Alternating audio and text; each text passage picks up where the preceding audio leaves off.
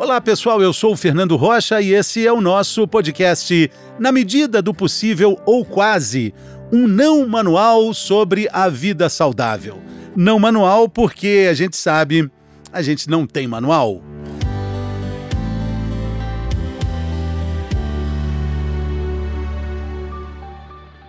Flexibilidade emocional. A gente vai falar sobre isso, como essa flexibilidade emocional pode te ajudar nas relações sociais, nas relações profissionais, nas relações emocionais e também na relação com a gente mesmo. O ponto de partida é o entendimento de que a gente é o resultado de um conjunto de coisas diferentes, de coisas múltiplas. E aí, de certa forma, essa flexibilidade já existe em todos nós, ou deveria existir. Bom, quem fala sobre isso conosco nessa semana é o palestrante escritor, psicólogo, mas principalmente um tradutor do nosso tempo. Eu sou muito fã, meu querido Rossandro Klingen. Bem-vindo, Rossandro. Ô, Fernando, tudo bem? Obrigado pelo carinho da acolhida, cara. Você falando aí sobre o não manual, sabe o que eu lembrei antes de responder a tua pergunta, né? Eu tinha uma paciente que ela era a gestora de uma grande franquia de sanduíches bem conhecida mundialmente. Eu não vou dizer o nome, mas as pessoas devem imaginar alguma daquelas que a gente conhece, né? E nessa franquia tem um livro, que é um livro gigantesco, que tem resposta para qualquer coisa. Tipo, e se assim que eu entregar a batatinha para o cliente ele vomitar em mim? Aí tem um procedimento, né? E quando ela ia fazer terapia comigo, ela fazia, eu queria tanto que tivesse um manual desse para comportamento humano, e não tem. Então eu acho que é tem. é muito legal. É o desmanual mesmo, não tem um manual, e isso que torna a gente rico, né? É, essa que é a maravilha da vida, né? A gente essa não tem é manual, né? A gente não é uma florestinha de eucalipto clonada, quando a gente vai de São Paulo para Campinas tem um bocado, né? A gente não é uma florestinha de, de eucalipto clonada, a gente parece muito mais com a Mata Atlântica, cada árvore de um tamanho, de um jeito, de uma cor, e isso é a beleza dessa diversidade que nós temos, mas você fez uma provocação que é, ok, a gente tem isso como base, mas por que não se manifesta? É? Porque assim, de fato nós somos, inclusive no Brasil, sobretudo, um país multirracial como nenhum do mundo, a nossa base por si só é uma base multirracial, multicultural, mas a gente tem também, a gente sabe que existe o establishment, né? aquela cultura dominante. Então, essa cultura dominante, ela tenta criar uma narrativa sobre o que é e o que não é certo e, de certo modo, inibir qualquer coisa que seja dissonante disso. E aí vem essas guerras culturais, tanto dentro de um país, entre classes sociais, entre visões de mundo político, ou essa, essa também visão entre mundo ocidental e mundo muçulmano, ou mundo ocidental versus países autocratas como China. Para onde a gente for, a gente vai observar essa dinâmica psicológica que acontece desde casa, quando, por exemplo, o pai diz assim: você tem que ser médico porque eu sou médico, não vai fazer teatro porque você não é louco, né? Mesmo com a pessoa manifestando toda aquela capacidade artística, até uma questão geopolítica. A dinâmica é muito essa, assim, ó, existe uma diversidade, mas nem tudo que é diverso é valorizado. Além do que, muitas vezes o que é diverso é encarado pelo outro como uma ameaça. De repente, por exemplo, a minha forma de ver o mundo pode fazer com que você se sinta ameaçado na sua crença, na sua visão de mundo, e aí você chega a uma decisão com o seu grupo que a única forma de convivência pacífica no mundo é que eu não exista, ou que pelo menos eu me cale porque a minha forma ameaça você. E aí tem aquela coisa, né, que a gente sabe que existe hoje no mundo todo. Exatamente, é o que a gente vive, a gente vive um momento de ruptura, de questionamentos cada vez mais assintosos e uhum. fica cada vez mais difícil aquele gesto tão bacana que é o de andar com o sapato do outro, né, Rossandro? É uhum. É muito difícil calçar o sapato do outro hoje em dia, né? É, a gente está com um egoísmo no nível tão alto. Você sabe que as redes sociais são um ambiente de baixa empatia. Tem estudos sobre isso. Né? As pessoas elas manifestam ali coisas que no ao vivo não diriam, olho no olho. Mas ali, disfarçado pelos algoritmos matemáticos, e você pensa que você pode dizer tudo que você pensa. A gente está num momento de tanto narcisismo e egoísmo e individualismo que eu acho que o povo não está calçando nem o próprio sapato.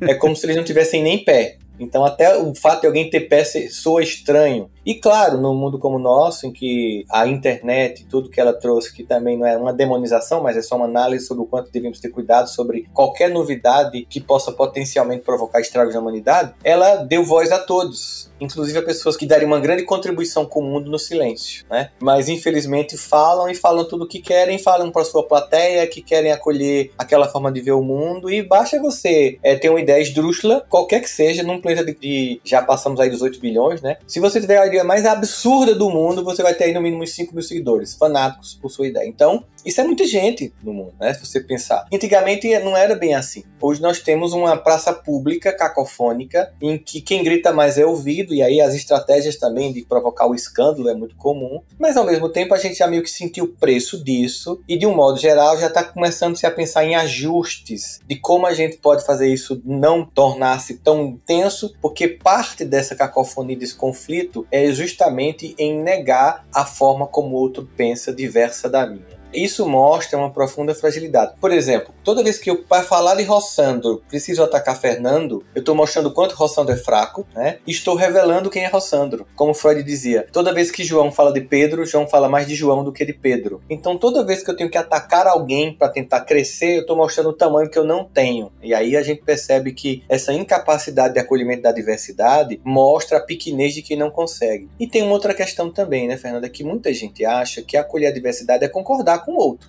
Não, eu posso discordar com você, mas tem um pacto de convivência global entre nós, seres humanos, e que você pode pensar diferente de mim, ter uma religião diferente, não impede que você viva no planeta, né? E que você até vá no Isso. restaurante que eu vou e que até a gente vá ver um filme junto com minha pipoca. Eu não tenho que ter essa concordância toda para conviver com as pessoas. E, e você tem uma definição muito legal quando você fala sobre a diferença entre a tolerância e a reverência. Você não precisa Sim. tolerar, mas esse respeito é. pode ser uma forma de reverência a algo que está completamente fora do seu parâmetro e suas capacidades. E tem uma coisa que essa reverência nos traz, Fernando, é que ela nos ensina algo que o nosso grupo de base não ensina. Eu não aprendo muito durante muito tempo com quem pensa como eu. Chega um tempo que o que essa pessoa tem que contribuir comigo e eu com ela foi dado. Eu só aprendo com quem diverge de mim. Essa pessoa pode me apresentar outras perspectivas, outros olhares que eu não tenho. Observa, por exemplo, hoje que empresas que têm diversidade, elas são mais produtivas. Por quê? Porque lá tem um monte de gente de diversas colorações de pele, diversas raças, diversas etnias, diversas visões de mundo, orientações sexuais e visões religiosas, formatações familiares e regionais, que permitem, na hora que a gente vai lançar um produto,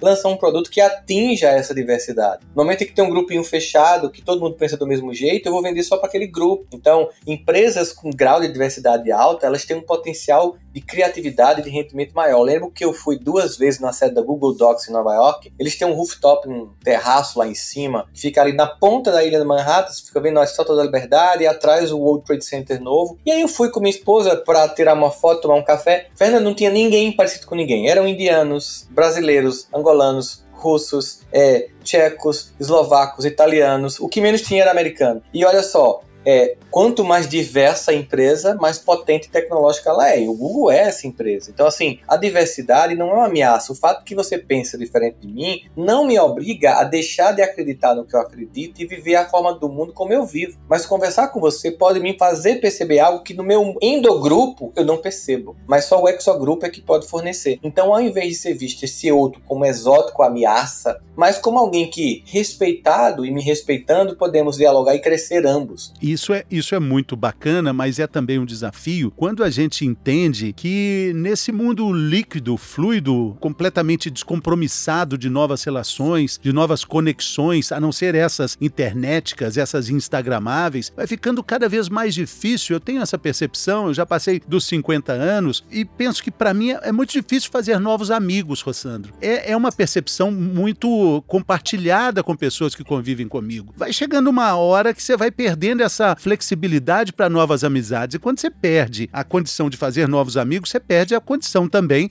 de fazer, de uma forma na vida real, novos olhares, é. novas conexões. Eu vejo quando você fala dessa dificuldade, eu também passei de 50, tá? Então, quando você fala dessa dificuldade de fazer novos amigos, eu vejo duas questões aí que tá na ordem. Uma é, naturalmente, a nossa maturidade nos torna mais seletivo. Então, não é todo mundo que a gente vai deixar fazer parte desse repertório de afeto da nossa vida. Quando a gente é ali um cara de 20 e poucos anos, qualquer pessoa que tomar uma cerveja com a gente vira passa. Aí, amigão, bata aqui, velho, né? Depois não vai, ainda mais cheio de cachaça, todo mundo é amigo, mas você vai ficando mais seletivo, você vai conhecendo as pessoas, meio que você já identifica os padrões de pessoas abusivas, tóxicas, ou que só querem te usar, ou interesseiras. Então você vai, digamos assim, fazendo uma curadoria afetiva, que é como eu dou o nome a isso. Eu vou fazendo uma seleção afetiva. Isso é uma coisa boa e positiva. A negativa é você criar uma crença ou aceitar a crença diferença de que você está ficando velho, enrijecido e que não pode ter flexibilidade. Não, sabe? Do mesmo jeito que o nosso corpo vai ficando mais enrijecido, hoje eu vou para academia, eu, eu, sinto mais dor fazendo exercício hoje do que eu sentia antes. Mas eu sinto mais dor se eu não for, porque eu vou enrijecendo. Então não é porque meu corpo vai enrijecendo que eu vou aceitando isso, eu vou condicionando ele a manter o grau de flexibilidade. Mesma coisa emocionalmente. Então a pessoa tem que fazer, peraí, não, não tem essa coisa do que eu, que eu passei de 50, eu não vou ter novos amigos. Eu apenas vou ser bem mais seletivo. Certamente eu vou procurar pessoas que têm gamas de interesse muito semelhantes. É, naturalmente, para quem amadurece, porque entenda, e é um recado que eu quero dar para a audiência do seu podcast, é uma notícia meio chata, mas eu preciso dar. Maturidade não vem com o tempo. Maturidade é uma escolha. Conheço pessoas de 50 anos completamente adolescentes no, no sentido psicológico, como conheço pessoas de 20 anos muito maduras. Então, tem gente que quando amadurece, ela tem a capacidade de entender sim que ela é mais seletiva, mas não significa dizer entregou os pontos, eu não consigo mais acrescentar uma pessoa nova nova, uma pessoa incrível que eu vou conhecer num outro lugar. Não, existe espaço para isso sim, sabe? Claro, com muito mais critério do que antes. Exatamente, né? Com mais estrada, né? Hum, com essa hum. maturidade que foi adquirida, né? Não tem nada a ver com o envelhecimento. Agora, você fala muito, Rossandro, de que conviver, quando a gente está, né? Nós estamos falando aqui o tempo inteiro sobre flexibilidade emocional. E um dos pontos que você toca com muita frequência é que conviver é ceder mutuamente. A gente vive é. um momento do Brasil completamente polarizado. Esses acontecimentos recentes do início do ano vão ecoar durante muitos e muitos anos na nossa sociedade Sim. e vão trazer uma dificuldade muito grande para a gente colocar essa frase em prática. Conviver é, é ceder mutuamente. Esse movimento que está acontecendo no Brasil está acontecendo no mundo todo, não é só no Brasil. E ele tem um ciclo que acontece repetidamente. A cada 70, 90 anos isso acontece, Fernando. E tem a ver com disrupturas tecnológicas que geram desemprego estrutural, um aumento da riqueza dos ricos, uma diminuição do poder da classe média, há um sentimento de não realização de sonho, de não conseguir a casa própria, de não conseguir fazer o curso dos sonhos, ou se fizer de repente quando você vai para o mercado, um robô, uma tecnologia, um GPT da vida, um chat GPT tomou teu emprego, e aí vem tem uma mágoa profunda, você não sabe identificar, e é nessa hora que surgem é, populistas de esquerda e de direita, para dizer, não, o problema não é as tecnologias, que é muito mais complexo para uma pessoa comum entender isso. O problema é o outro, que pensa diferente de você. E resume para um conflito. Fica Aí, mais vamos, então fácil, então vamos né? o outro. É mais fácil, né? O, a mentira é mais fácil ser entendida, a verdade é mais complexa, exige muito tempo de elaboração o que nem todo mundo tem capacidade de fazer. Então, ciclicamente acontece isso. Depois chega um tempo que a gente a gente tá naquele tempo que as pessoas amam odiar, né? E aí depois elas começam a cansar do ódio, começam a buscar o amor. É cíclico isso geracional também, talvez. Eu estava conversando com a Laila Valias, que é uma grande pesquisadora da geração 50 mais, da economia prateada, uhum. e ela falando da diferença que existe, né, da geração do meu pai, por exemplo, que está lá com seus 82 anos, e como ele me ajudou a estruturar a minha vida, até também financeiramente, quando ele tinha e tem a condição de fazer tudo isso, eu fui beneficiário dessa possibilidade que era também geracional. Hoje, para mim, é uhum. muito mais difícil ajudar meus filhos, como meu pai ajudou. Sim. Tipo, comprar um apartamento para eles é complicado. E essa diferença vai ficando cada vez mais sedimentada socialmente, né? Sim, e os filhos ficam mais tempo em casa porque a autonomia financeira demora mais tempo. Ao mesmo tempo, eles têm muitas dúvidas. Começa um curso, aí eu não me identifiquei, começa o segundo, mas eu não me identifiquei, aí começa o quarto, eu não me identifiquei, até que o cara diz: Ó, oh, te identifica com um, porque eu não vou me pagar mais nada, não, tá? Vê se tu cresce que já passou dos 25 e ainda tá aqui, cara, do meu, comendo do meu feijão, pro seu bem, é, pro seu benefício, vai ganhar autonomia. Então tem. Aí é. Aí daria bola pra gente falar umas três horas aqui sobre isso, né? Sobre gerações e é, tal. Mas isso é flexibilidade flexibilidade também. É flexibilidade. A gente sabe que tem sim uma geração que tem outras questões, outras demandas, e também tem uma geração que ela é não tem as necessidades que a nossa tinha. A gente tinha uma necessidade muito grande de segurança, né, De uma casa própria, de um emprego, tal, de uma previsibilidade. A geração atual, eles gostam de, de serem usuários. Sim essa geração uberizada, ela quer usar o carro de alguém, ela quer usar a casa de alguém, não quer ter um patrimônio, ela quer poder ter mobilidade. É mais flexível por um lado, mas por outro também, toda geração tem pontos positivos e pontos negativos. E aí, mais uma vez, voltamos à nossa diversidade. Quando você se permitiu aprender com os seus pais, como eu aprendi com os meus, a gente conseguiu fazer uma coisa legal. A gente pegou a, o, o, que a geração anterior trazia, está tentando oferecer para a geração atual e ela está desperdiçando, tá? porque eu vejo às vezes muito desperdício, porque eles acreditam acreditam. Há também um sentimento de que as, qualquer pessoa um pouco mais velha não tem mais nada a dizer, não entende o que eu estou vivendo. E embora, claro, tenha algumas variações sobre como a sociedade é hoje ou ontem, as demandas humanas são sempre as mesmas. Todo mundo quer aceitação, todo mundo quer visibilidade, sentimento de pertencimento, de afeto, de respeito. Não importa se acontece numa, num baile funk ou num assustado, que era o nome que a gente dava às festas que a gente ia na nossa adolescência. Não sei se vocês falavam disso por aí, né? Que é aquela festa que acontece de repente, uma festa surpresa. Assustado. Com a nossa fitinha, é, uma fitinha cassete base que a gente rebobinava com a, com a caneta, caneta Bic. É. E a gente levava, mas a, a, a, naquela festa lá que a gente fazia a nossa fitinha BASF com as 90, é, as, as 10 mais dos anos 80 ou as melhores novelas dos anos 80, a mesma necessidade que a gente tinha lá de alguém olhar pra gente, a gente se sentir querido, provocar desejo em alguém, é a mesma quem tá no baile funk, quem vai pra, uma, pra um show do sertanejo, é a mesma. Só mudou o tipo de música, o lugar. As necessidades humanas, humanas são sempre as mesmas. A formatação externa dela é que parece que é diferente, dando à geração atual a sensação de que meu pai não tem muito para me contribuir. Que desperdício. Foi porque nós ouvimos os nossos que a gente está mais estável do que eles quando tínhamos a idade deles. Sim, sim. Tudo, tudo, é flexibilidade, né? Tudo é flexibilidade. Tudo. E tem um outro ponto que você fala muito bem, é, é que nessas relações líquidas, pouco flexíveis, muito enrijecidas de valores e padrões, é muito comum a gente fazer da outra pessoa um objeto, sem saber que nessa relação a gente também se torna um objeto. Olha que, que, ah, que loucura, né? É. Essa objetificação de mão dupla, né? Em que eu te uso, você me usa e termina que ninguém ama nem é amado e termina que a gente vai para um vazio nesse mundo completamente líquido. O que, é que acontece? Os dois se afogam.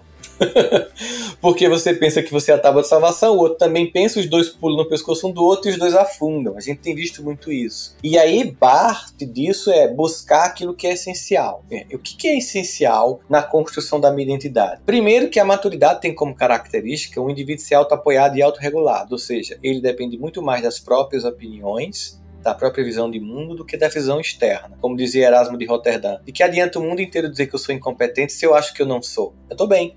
Né? Ou o contrário também é verdade, de que adianta todo mundo me elogiar se eu me sinto um, um impostor. Eu estou mal. Então, essa validação interna, esse universo interno é muito importante. Acontece que o mundo, nesse mundo líquido, essa sociedade do cansaço, como diz Byung-Chul Han, é uma sociedade que em nenhum momento te estimula a te conhecer. Quem é você ao silêncio, né? Inclusive o novo livro que a minha querida amiga Petra Chaves lançou, né? O silêncio, o silêncio que faz com que você se conheça, que você perceba suas emoções. A gente tá sempre a próxima série, o próximo episódio, a próxima viagem, a próxima balada, o próximo perfume, sabe? E esse esse sempre o próximo gera um grau de ansiedade absoluto na gente, né? Então isso faz com que a gente nunca esteja no único lugar que é possível construir potência da alma, que é hoje. E, a gente tem uma geração que está presa ou amanhã na ansiedade ou no passado na saudade e na, na, na, na mágoa. Seus papos com a Pétria Chaves, uma querida amiga, eles são sempre maravilhosos lá na CBN, né? O divã de todos nós, é, né? O divã de todos é, nós. É muito bacana, Pétria Chaves, gostaria muito de tê-la aqui. Ela entende muito das coisas da vida, né? E é muito é bacana isso, porque quando você fala nesse silêncio, preciso dizer também que o único encontro inevitável, absolutamente imprescindível que a gente tem que ter na vida, com esses 8 bilhões de habitantes que existem na Terra, é com a gente mesmo, né, Rossandro? É com a gente. Acontece, Fernando, que muita gente não quer se enxergar porque o personagem que montou lá fora não corresponde ao indivíduo de fato. E aí há uma dor em se conhecer, né? Tem uma antropóloga americana que diz, a Margaret Mead, aquilo que eu digo que eu sou, aquilo que eu penso que eu sou e aquilo que de fato sou são três coisas diferentes. Eu acrescentaria. E aquilo que eu posto na rede social, a quarta coisa diferente. e age em coerência psicológica. E quem é que danado quer silêncio para descobrir quem é incoerente? Não! Vamos tomar todas, que eu não quero acordar. Eu não quero tomar a pílula da Matrix. Eu vou manter na Matrix porque se eu acordar eu vou ter um susto. E dói. Dói esse encontro consigo, mas ao mesmo tempo é libertador. Porque se o diagnóstico é ruim, não tem cura sem diagnóstico. Eu nunca vou curar um câncer se eu não souber que eu tenho. Eu nunca vou curar uma alma se eu não souber que ela é infantil. Muito bacana. Puxa vida. É, isso aí foi o Rossandro Klingey. É, como eu disse, um tradutor do nosso tempo. Rossandro, quero te agradecer imensamente. Quero que você diga aí o seu podcast. É, tem o Divã de Todos Nós e o Cuidando da Alma, Cuidando né? Cuidando da Alma. É, o Cuidando da Alma é todo domingo ao vivo nas minhas redes sociais, às 10 da manhã. A gente sempre pega um tema emocional para falar e depois vai para as plataformas de áudio. E tem o, é, o, o Divã de Todos Nós, que acontece ao vivo na CBN, nas, nas, dos domingos. E também tem um outro quadro também que a CBN pediu fazer nas quartas-feiras, mas que fica lá também no mesmo link do Divã de Todos Nós, que eu faço com a Tati e com o Nando nas quartas-feiras também à tarde. Sim, sim. É com todo respeito, mas com a Pétria. é maravilhoso. E, os, é, e suas é. redes sociais, lá também seu Instagram. Arroba Rossandro Klinge, tudo é arroba Rossandro Klinge, que você... Quando você tá Rossandro, como muito exótico, vai ser o primeiro, provavelmente, para aparecer sou eu. É, ainda mais um Klinge, né? Aí que vai ser só, é. só você mesmo. Rossandro, muito obrigado, sorte para você, é. sucesso no caminho, obrigado pela generosidade, pela gentileza aqui desse papo maravilhoso aqui conosco. Eu que agradeço, Fernando, sempre à disposição. Você sabe, ligou, chamou, Valeu. já estamos juntos. é isso aí, pessoal. Muito obrigado pela companhia. Compartilhe esse conteúdo aí com pessoas que você sabe que vão aproveitar, vão se conectar com essas ideias que foram tão bem elaboradas aqui pelo Rossandro. Valeu, até semana que vem.